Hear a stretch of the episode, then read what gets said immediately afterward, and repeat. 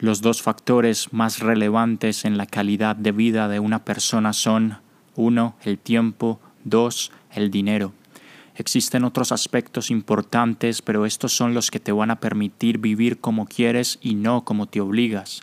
Para tener libertad necesitas disponer de los dos, tiempo más dinero. No basta con uno. Si alguno faltase no sería libertad en lo absoluto, porque seguirías atado al otro.